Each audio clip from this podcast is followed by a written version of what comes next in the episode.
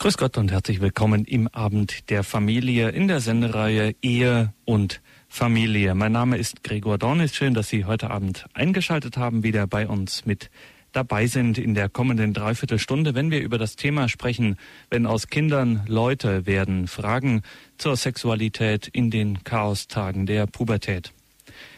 Wir leben in echten Zeiten der Liebe. So könnte man meinen. Niemals, so scheint es, waren die Menschen kompetenter, auskunftsfähiger über intime Details.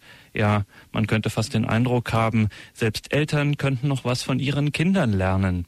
Kein 0815 Sex aus dem 50er Jahre Bio-Buch, sondern viva-taugliche Professionalität, die das Heilsversprechen der gelingenden Liebe in sich trägt die Zeichen der Zeit am eigenen Körper zu eliminieren und von jenem Zahn der Zeit abgenagte jugendliche Attraktivität zurückzuerobern, taugt sogar, wie jüngst wieder eindrucksvoll bewiesen, für quotenträchtige Soaps, vor denen man verweilen und zumindest für ein paar Momente dem vermeintlich tristen Alltagsgrau in Grau entfliehen kann.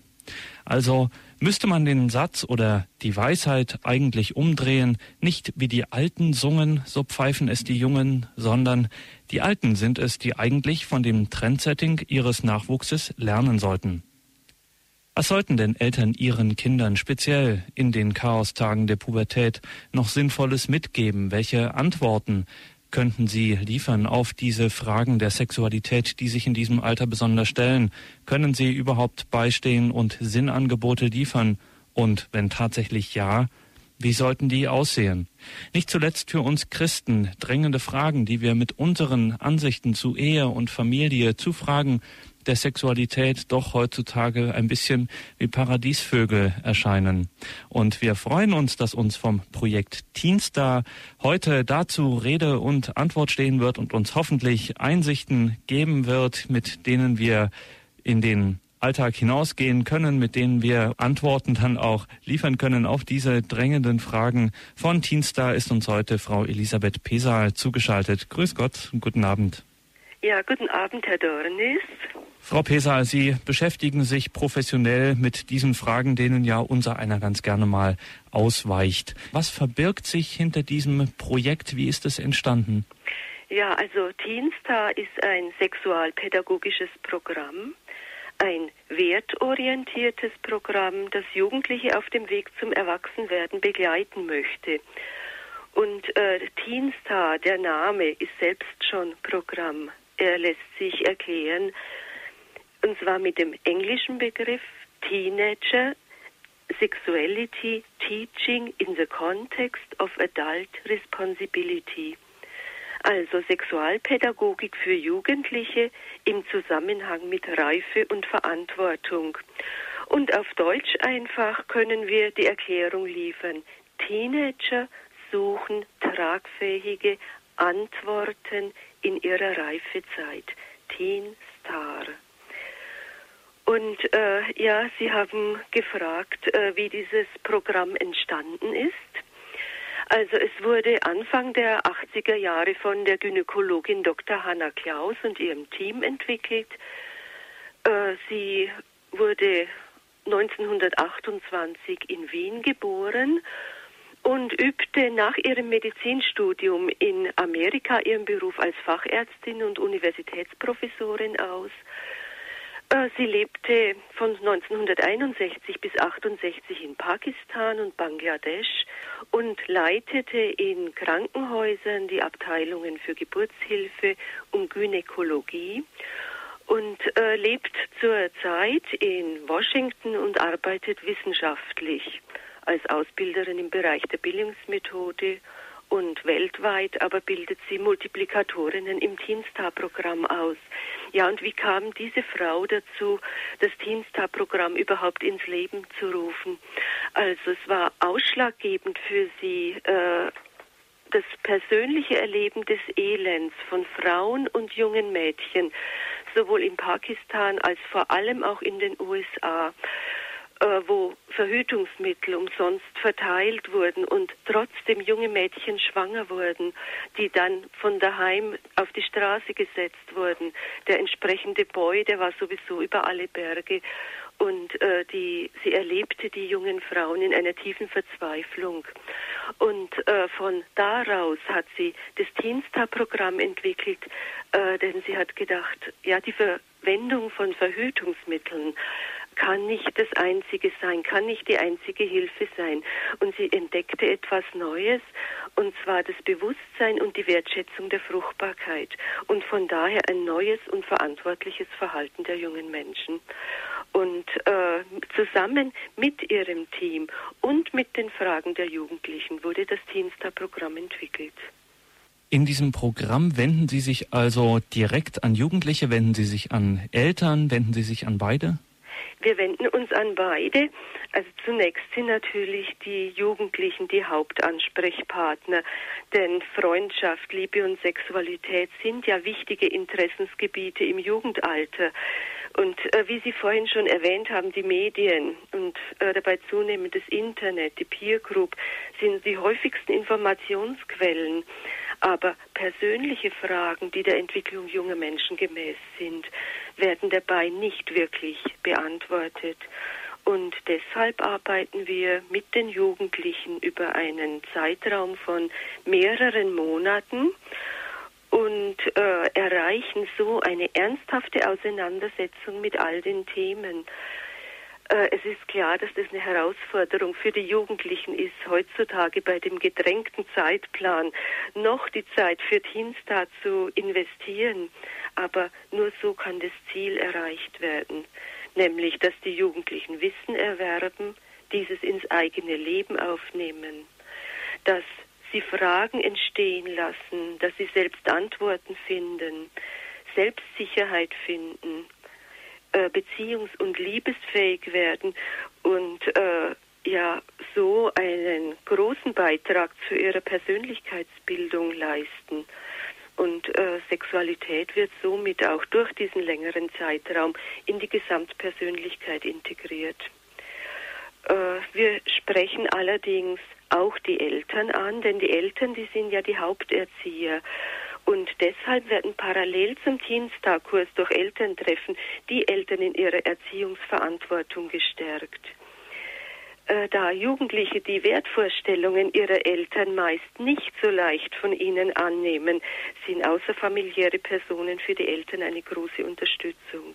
Und genau diese möchte Teenstar bieten und damit auch die Kommunikation zwischen den Generationen fördern und einfach fördern, dass Eltern und ihre Kinder auch über das Thema Sexualität in der Familie ins Gespräch kommen.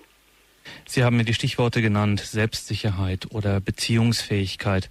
Ähm, es hört sich ein bisschen so an oder von außen könnte man den Eindruck haben, dass es ein bisschen auch fast um eine Art Familientherapie geht. Denn diese Zeiten der Bilderflut, Sie haben das Internet auch erwähnt, man kommt ja fast an diesen Bildern gar nicht vorbei, ob man nun will oder nicht.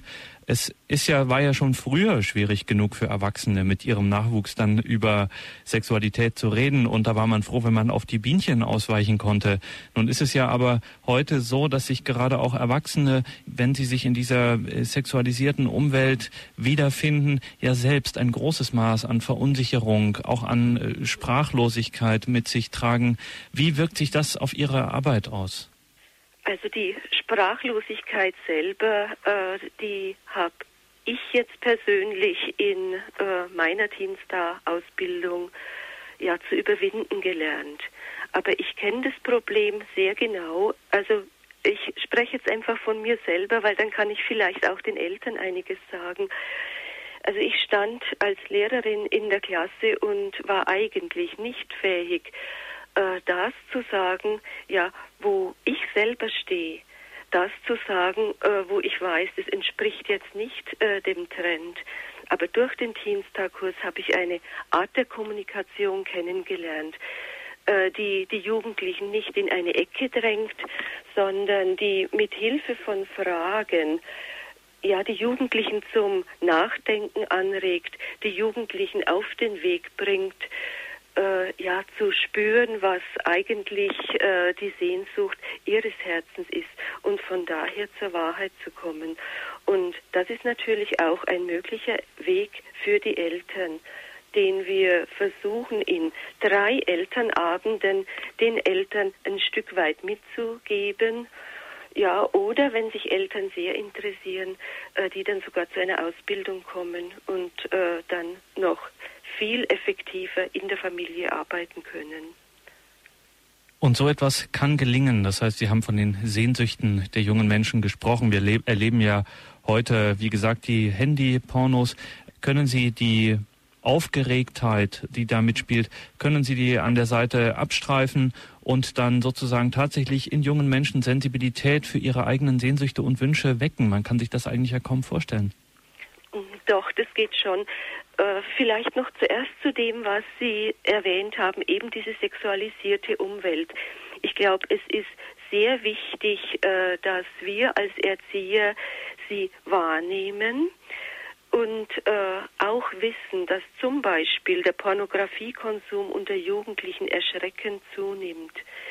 Also Vorstufe äh, sind ja sozusagen Bilder von halbnackten oder nackten Frauen oder von Bettszenen, die heutzutage nichts Besonderes mehr sind. Zum Beispiel auf Plakaten. In der Werbung, bei Vorfilmen im Kino begegnen wir solchen Darstellungen oder wechselnde intime Beziehungen finden wir in vielen Fernsehsendungen. Und äh, dazu kommt äh, die leicht zugängliche und breite Verfügbarkeit von pornografischem Material. Ich meine, früher, äh, da ging ein Mann auf der Suche nach pornografischen Bildern ins Bahnhofsviertel einer größeren Stadt. Heute kann man sich wundern, welche Zeitschriften im nächsten Supermarkt angeboten werden. Man muss eigentlich nicht mal mehr so weit gehen. Im eigenen Zimmer steht der Computeranschluss äh, und übers eigene Handy sind pornografische Bilder überall und jederzeit verfügbar. Und äh, die Frage ist jetzt eigentlich, wie konnte es zu dieser Akzeptanz in unserer Gesellschaft kommen? Und äh, ich denke jetzt da so an eine bekannte Geschichte vom Frosch im Wassertopf. Ne? Wenn man einen Frosch in kochendes Wasser setzt, springt er natürlich sofort heraus. Setzt man aber den Frosch in einen Topf mit angenehm lauwarmem Wasser und erhöht langsam die Temperatur, fällt ihm überhaupt nicht auf, dass er gekocht wird. Und äh, so merken viele Menschen nicht, was eigentlich geschieht und nur wenige nehmen wahr, dass längst die Grenzen von Scham, Intimität und Menschenwürde überschritten sind. Und äh, diese selbstverständliche Dominanz von Nacktheit überfordert viele Erwachsene und erst recht die nächste Generation. Und äh, wie Sie gesagt haben, es erleichtert nicht das Gespräch mit den Jugendlichen, sondern erschwert es. Aber als verantwortliche Erzieher sind wir trotzdem gefragt, eben ja aktiv damit umzugehen und Lösungen anzubieten. Und ein Weg zur Lösung ist es eben, äh, die ursprüngliche Sehnsucht der jungen Menschen wieder ins Bewusstsein zu rufen. Das erlebe ich äh, bei mir in der Schule öfter, dass Jugendliche eine Sehnsucht nach Liebe haben, nach Angenommensein, nach Wertschätzung. Äh, in äh, den zehnten Klassen jetzt habe ich eine Umfrage gemacht, äh, was wichtig ist für die jungen Leute. Und äh, es stand der Wunsch nach Ehe und Familie an erster Stelle, gefolgt von einem guten Beruf, gefolgt von erfüllten Beziehungen überhaupt. Und äh, man muss sich auch noch vor Augen halten, hinzu kommen mit der geschlechtlichen Reife neue, nämlich sexuelle Gefühle, mit denen die jungen Menschen lernen müssen, umzugehen und alles, was neu in ihr Leben tritt, ist für sie privat und einzigartig. Und der junge Mensch spürt, dass das Erwachsenwerden etwas Aufregendes ist und äh, voller neuer Möglichkeiten ist und dass Sexualität etwas Besonderes ist und den ganzen Menschen betrifft. Und das sind in erster Linie positive Bedürfnisse. Äh, die Frage ist lediglich, wie sich das Neue das sich in der Jugendzeit zeigt, ausdrücken kann und wie der junge Mensch dabei das eigentliche Ziel, nämlich in einer erfüllten Beziehung glücklich zu werden und Glück schenken zu können, nicht aus den Augen verliert. Und dass junge Menschen dieses Ziel haben, verbunden mit ganz viel Idealismus, äh, das erlebe ich wirklich ganz oft in der Schule. Hört sich so ein bisschen wie ein Rettungskommando an, als wäre Teenstar ja. so eine Lebensrettungsgesellschaft. Sie haben das Beispiel mit dem Frosch gebracht. Muss man überhaupt erst ein, äh, ein Bewusstsein dafür wecken, dass man vielleicht äh, in einem siedenden Topf sitzt? Ja. Ähm, und dass man sich eine ganze Menge Wunden zuziehen kann. Und wenn man das gar nicht mhm. mehr merkt, dann ist ja, ja natürlich der Zugang enorm schwer. Also Ihre Arbeit besteht darin, die Sexualität, so wie wir sie heutzutage erleben, aus einer alltäglichen, sagen wir mal fast trivialen und eben mit der Gefahr auch brutalen Normalität wieder insbesondere zurückzuholen. Ja, äh, als Sie jetzt gesprochen haben, kam mir ein Satz ins Ohr, den mir ein etwa 25-jähriger Mann in einem Teenstar-Workshop beim Jugendwelttag in Köln gesagt hat. Wenn ich eine Freundin habe, spielt es für mich eine große Rolle, wie sie im Bett ist und wie der Sex sein soll. Das sieht man ja im Fernsehen oder im Kino. Also die mediale Welt als Richtschnur für die Vorstellungen, Wünsche und Verhaltensweisen im intimsten Bereich der menschlichen Begegnung. Und an diesem Beispiel kann man erkennen, dass die eigentliche Sehnsucht des Herzens nach erfüllter Beziehung überlagert, ja verschüttet zu sein scheint. Die Menschen können oft nicht mehr unterscheiden zwischen Liebe und dem Ausleben sexueller Bedürfnisse, zwischen Hingabe und der Benutzung eines anderen Menschen. Und diese Vermischung von Sehnsucht und medialen Angeboten führt unweigerlich in eine große Enttäuschung. Und das Spiel beginnt dann von vorne. Und schlimmstenfalls kann der Glaube an die Liebe überhaupt verloren gehen.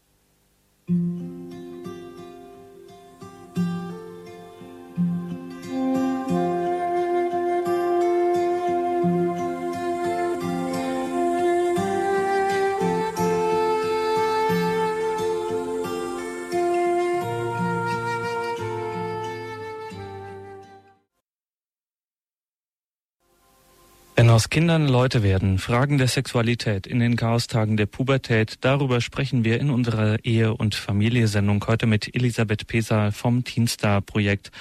Frau Pesal, nicht nur in der Sexualität, aber gerade da stehen die Eltern vor ihren Kindern stirnrunzelnd und auch verzweifelt oft und sagen, ich verstehe sie einfach nicht. Ich, ich weiß nicht, was ist da los? Bitte hilf mir einer. Jetzt, Frau Pesal, helfen Sie uns. Was ist da los? Ja, ich denke, zunächst müssen wir verstehen, dass die Jugendzeit eine Zeit der Ablösung vom Elternhaus ist. Eine Zeit, sich neu zu orientieren und einen eigenen Standpunkt in der Welt zu finden. Dabei gewinnt oftmals die Peer Group, also die Gruppe Gleichaltriger, einen großen Einfluss. Man macht Dinge, die in der Gruppe üblich sind tauscht zum Beispiel Pornoclips über Handys aus und signalisiert damit, ich gehöre dazu, ich bin wichtig. Oder wenn junge Menschen in der Gruppe Gleichaltriger mit ihren angeblichen Erlebnissen angeben, so geht es in Wirklichkeit oft nicht einmal um Sex. Es geht darum, einmal Mittelpunkt sein zu dürfen, beachtet, anerkannt, angenommen zu werden. Eigentlich ein legitimer Wunsch junger Menschen, der aber durch unpassende Mittel zu erreichen versucht wird. Und natürlich kommt äh, dazu ja der Reiz des Verbotenen, ein vermeintlicher Schritt ins Erwachsenwerden hinein. Jeder Jugendliche ist ein bisschen neugierig und will wissen, was das ist, aber er weiß natürlich nicht, was eine Bilderflut, eine solche Bilderflut, wie sie heutzutage üblich ist, in ihm anrichten kann. Und noch dazu, wo er sich eh mitten in einem hormonellen Aufruhr befindet, der sich in seinem Körper zur Zeit der Pubertät äh, ja abspielt. Äh, zum Beispiel die Testosteronkonzentration in der Pubertät steigt bei einem Jungen um das 700-fache an. Und äh, das führt natürlich zu typischen Veränderungen und auch dazu, dass die jungen Menschen manchmal ja wie also durch den Wind geweht erscheinen. Und ich denke einfach, nur Jugendliche, die stark sind, die ihre Sexualität in die eigene Persönlichkeit integrieren konnten und auch sehr bewusste Entscheidungen getroffen haben, können sich dem entziehen und können sich vielen Gefahren und Klippen auf diesem Weg entziehen. Und es ist eben unsere Aufgabe, den jungen Menschen dabei zu helfen. Und das möchte Teenstar. Jetzt haben Sie dann so einen Kurs hinter sich äh, gebracht und haben äh, über ein sehr, sehr persönliches, ein sehr intimes Thema mit den Jugendlichen gesprochen. Sie haben kleine Schneisen, kleine Wegweiser in dieses Dickicht gesetzt und jetzt müssen Sie diese Jugendlichen wieder entlassen hinaus. Gibt es eigentlich äh, Rückmeldungen? Bekommen Sie Rückmeldungen, vielleicht auch von Eltern? Ja, also äh, sehr oft werden die Jugendlichen zu Hause ja umgänglicher, hilfsbereiter sogar, offener auch, was äh, die Gespräche anbelangt. Und ich selber stelle in meinen Kursen fest, dass in den ersten Einheiten so ganz viel Durcheinander vom Denken da ist. Äh, das sind äh, viele Halbinformationen da, Informationen, die die Jugendlichen überhaupt nicht einordnen können, die sie nicht verstehen können. Und ich merke so, im Laufe der Zeit äh, ja, kommt so eine Beruhigung rein und wirklich eine Ordnung im Denken. Äh, und äh, weil Sie jetzt so die äh, längeren, den längeren Zeitraum angesprochen haben nach einem Kurs, ja, wie wirkt sich's aus für später? Also ich sehe das so, ein Teenstar-Kurs ist ähnlich wie ein Führerschein, und zwar ein Führerschein ins Leben. Es empfiehlt sich natürlich, dass ein, zwei Jahre nach dem ersten Teenstar-Kurs noch einmal einer kommt, wo wieder andere Fragen äh, aufs Tablett kommen, wo äh, die Fragen plötzlich unter einem anderen Gesichtswinkel gesehen werden. In zwei Jahren ist viel passiert mit jungen Menschen. Und es ist sehr empfehlenswert, wenn junge Menschen die Gelegenheit haben, die eigenen Einstellungen noch einmal von einer reiferen Warte aus ja zu betrachten und zu beurteilen. Und äh, es gibt auch eine internationale Evaluation von einem polnischen Professor, der verschiedene Programme in ihrer Auswirkung untersucht hat. Und zwar wurden Jugendliche während des Zeitraums äh, irgendeiner Maßnahme äh, ja, angeschaut, beurteilt und zwei Jahre später. Das Ergebnis war sehr interessant. Und zwar hat sich herausgestellt, äh, dass wir Jugendliche mit Moral allein nicht erreichen. Ja, also zum Beispiel äh, ja, so Programme kein Sex vor der Ehe, das sind total verkürzte Aussagen. Oder äh, so ein Verbot ohne vertieftes Verständnis für Sexualität zu vermitteln, kann nicht erfolgreich sein. Und warum erreichen wir die Jugendlichen nicht äh, nur mit Moral oder Verbot? Sie setzen sich nicht mit sich selbst auseinander.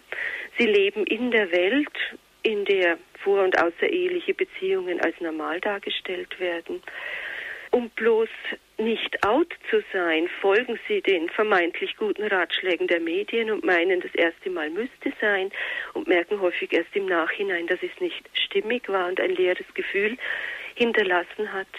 Und äh, auch äh, das andere, die schwerpunktmäßige Vermittlung von Verhütungswissen, stellt einen sehr eingeschränkten Umgang mit den Fragen um die Sexualität dar und äh, führt auch zu ja, vermehrten Schwangerschaften, zu sexuell übertragbaren Krankheiten, weil äh, es kommt noch dazu, dabei wird auch nicht nach der Identität des Jugendlichen gefragt, die als neue Möglichkeit, Vater oder Mutter werden zu können, auf ihn zukommt. Im Gegenteil, äh, dieser Teil der Identität wird abgespalten, eigentlich als krank erklärt, da man nun etwa die Pille braucht.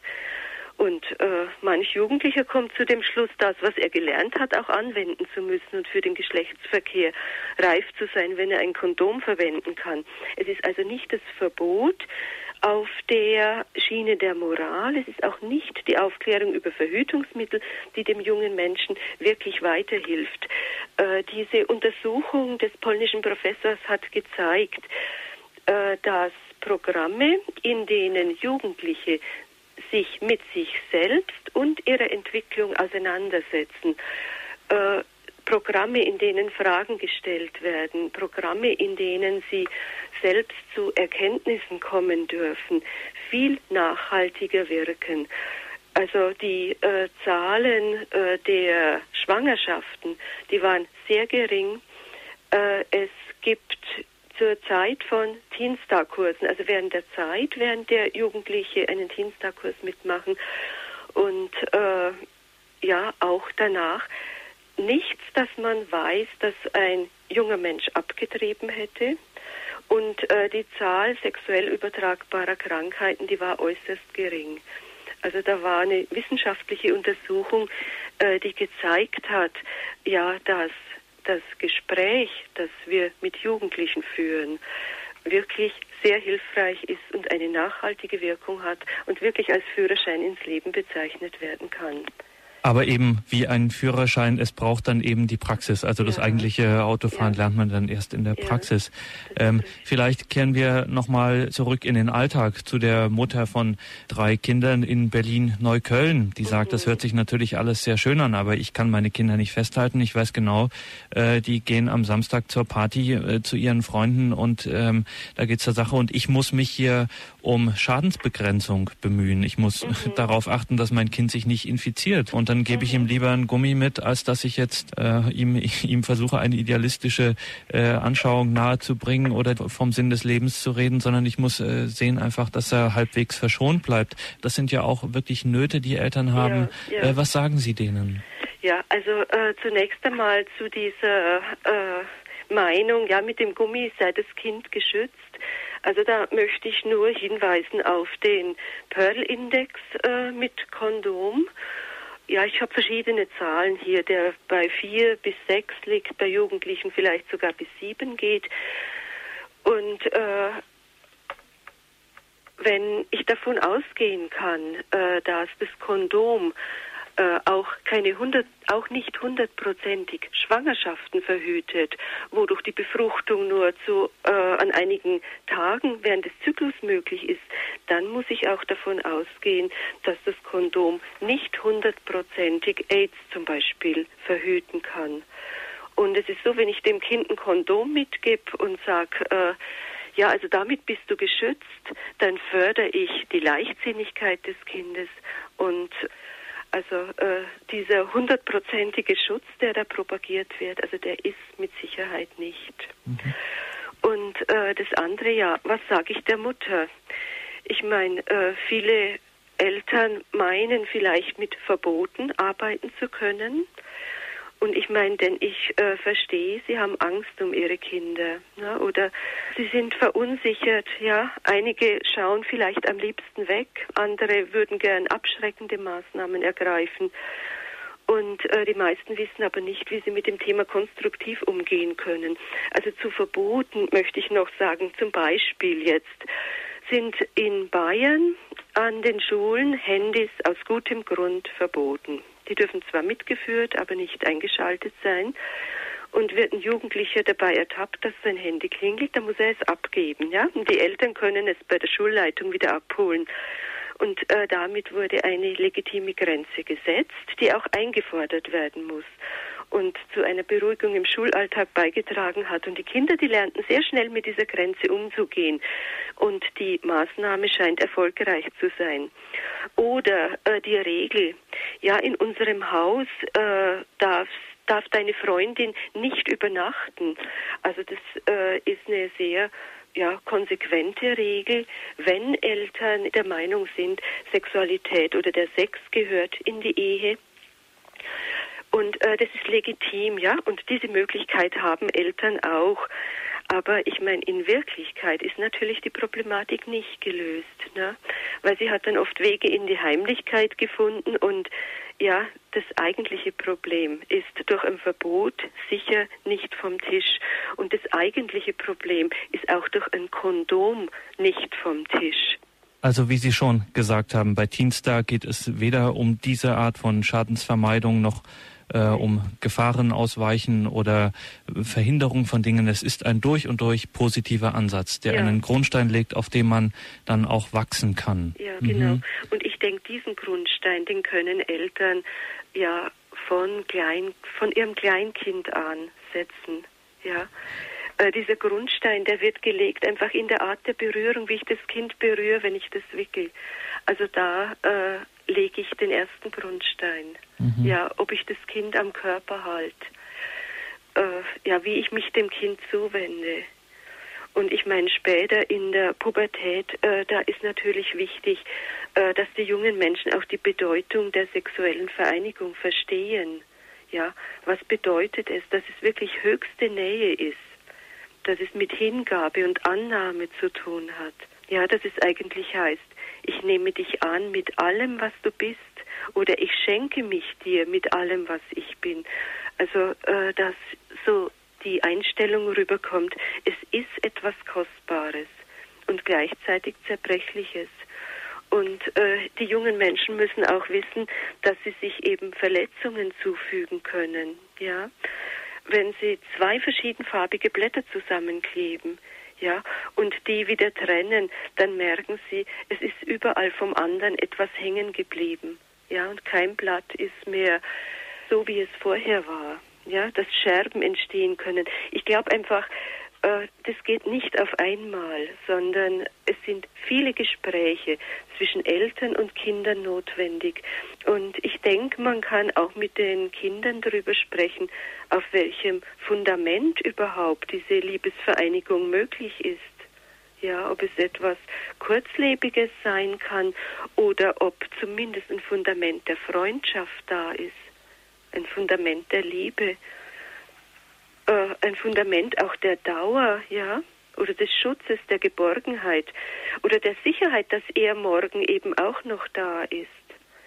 Und äh, ich glaube, dass Eltern ganz viel durch ihr Beispiel weitergeben, ja, durch ihre Ehe, äh, die ja den Rahmen bildet, dass Sexualität da zur höchsten Entfaltung gelangen kann. Wie gesagt, Teenstar wendet sich nicht nur an christliche Familien, aber es sind natürlich Fragen oder Antworten, wie Sie gesagt haben, die mit dem christlichen Glauben übereinstimmen, die auch aus dem christlichen Glauben herauskommen. Eine unserer klassischen Antworten und unsere Sendung heißt ja auch so, Ehe und Familie ist eben Ehe und Familie. Äh, Frau Pesal, wenn Sie noch mal über die Bedeutung uns etwas sagen. Was bedeutet Ehe und Familie? Was bedeutet Ehe und Familie? Also, äh, da fällt mir äh, gerade von George Fox ein Lied ein. Es ist auf Englisch gesungen. Ich sag mal die deutsche Übersetzung. Ich gebe dir mein Wort. Du bist so wunderschön mit diesen Blumen in deinem Haar. In vielen Jahren noch werde ich mich an das Versprechen erinnern, das ich dir aus Liebe gegeben habe. Auch wenn diese Blumen schon verwelkt sind, werde ich dich noch genauso lieben wie heute ich gebe dir mein Wort. Ich verspreche, dass ich dich immer lieben werde bis zum Ende aller Tage. Ich bin für immer dein, in guten und in schlechten Tagen. Ich stehe vor Gott und gebe dir mein Wort. Ja, ich will, ich gebe dir mein Wort. Da oben muss es jemanden geben, der auf mich schaut, denn er hat dich mir wie einen Engel geschickt, damit unsere Liebe vollkommen sei. Ich weiß nicht, ob Worte tief genug gehen, aber hier ist das Versprechen meiner Treue. Ich gebe dir mein Wort, ich verspreche, dass ich dich immer lieben werde, zum Ende aller Tage. Und äh, ich denke, äh, das ist ja in Wirklichkeit der Wunsch. Der Wunsch nach Ehe und Familie, auch in den Jugendlichen. Und ich glaube, wir müssen ihnen Mut machen, selbst wenn negative Erfahrungen in ihrer Umgebung oder in der eigenen Familie da waren. Das muss ja bei dir nicht so sein, können wir ihnen sagen. Und äh, mir fällt auch gerade Papst Johannes Paul ein, der einmal gesagt hat, wir müssen das Alte neu sagen. Ich äh, denke, wir müssen den jungen Menschen auch den Mut machen, von der Verliebtheit zur Liebe zu gehen. Ja, also nicht dann, wenn die Verliebtheit schwindet, zu glauben, jetzt ist alles aus, sondern zu erkennen, jetzt kommt ein neuer Entwicklungsschritt. Der Entwicklungsschritt, sich eben um den anderen zu bemühen. Und wir dürfen ihnen auch sagen, äh, du kannst warten. Lass dir Zeit zu deinem ganz persönlichen Wachsen und Reifen.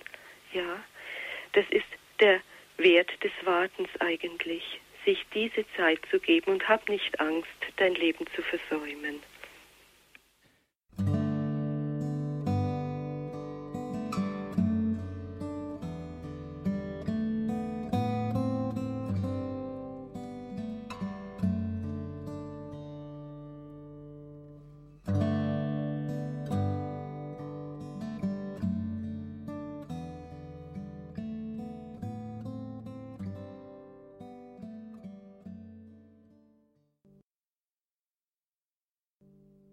Vom Projekt Teenstar war heute Elisabeth Pesal bei uns zu Gast in der Ehe- und Familiesendung. Wenn Sie sich für die Arbeit von Teenstar interessieren, dann besuchen Sie doch einfach den Internetauftritt dieses Projektes www.teenstar.de. T-E-E-N-S-T-A-R, teenstar.de. Dort finden Sie äh, wichtige Informationen, eine wirklich schöne Homepage, auf der Sie auch schnell das finden, was Sie suchen www.teenstar.de. Vielen herzlichen Dank, Frau Pesal, dass Sie heute Abend bei uns zu Gast waren für Ihre Ausführungen. Herzlichen Dank dafür und Ihnen alles Gute weiterhin für Ihre Arbeit. Viel Erfolg dabei weiterhin. Auf Wiederhören. Dankeschön. Auf Wiederhören.